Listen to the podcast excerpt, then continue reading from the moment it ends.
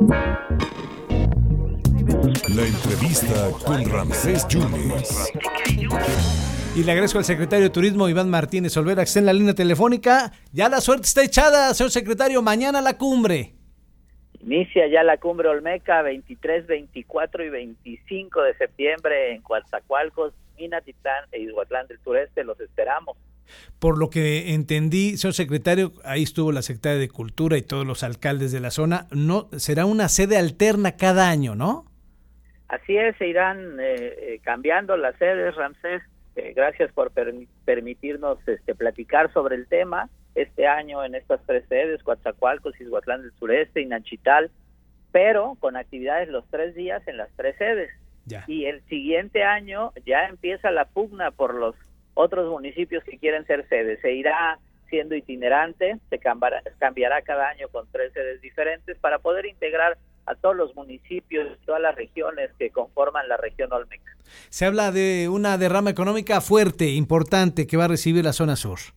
Una derrama económica importante porque estamos apostando a la diversificación del turismo, a la diversificación de los diferentes segmentos atractivos que tenemos en el estado. En esta ocasión estamos enfocados principalmente al segmento académico y cultural. Es un festival académico y cultural, pero con un enfoque social, con un enfoque, eh, con un atractivo importante. Traemos a los mejores exponentes, a los más grandes investigadores de nuestra cultura olmeca, tanto nacionales como internacionales, personalidades nacionales, obviamente, que han estudiado a fondo eh, la cultura olmeca, su historia, su origen, que en la suma de todos estos exponentes tenemos casi 500 publicaciones, y tenemos 120 años acumulados entre ellos de análisis, de investigación y de academia. Secretario, será un mes de septiembre movido porque se inicia con lo de la Costa Esmeralda y se termina prácticamente, bueno, con los gritos y todas las fiestas patrias, pero se termina con lo de la cumbre Olmeca.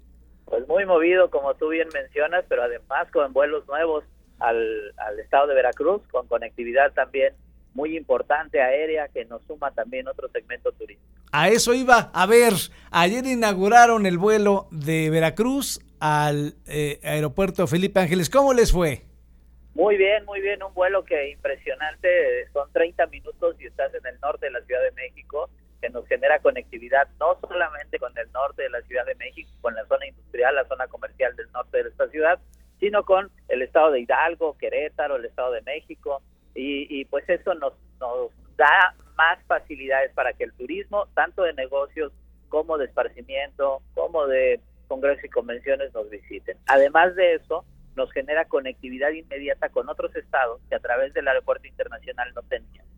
Va a estar, ah. tenemos conectividad con Mérida, con Oaxaca a través de este nuevo aeropuerto Felipe Ángeles, Mérida, Oaxaca, eh, tenemos también con Tijuana, tenemos con eh, República Dominicana, con Panamá, con Venezuela y con Cuba a través de este aeropuerto. Una transparencia rapidísima. ¿Cuántos vuelos va a haber de Veracruz a ese aeropuerto, señor secretario? Dos más de los que tiene Aeroméxico. Aeroméxico cuenta con 45 frecuencias a la semana, con estos ya tiene 47 a la semana, 47 frecuencias.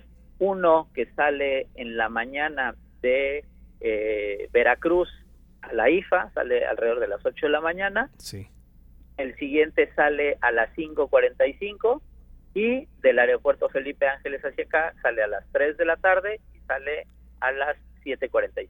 De la noche.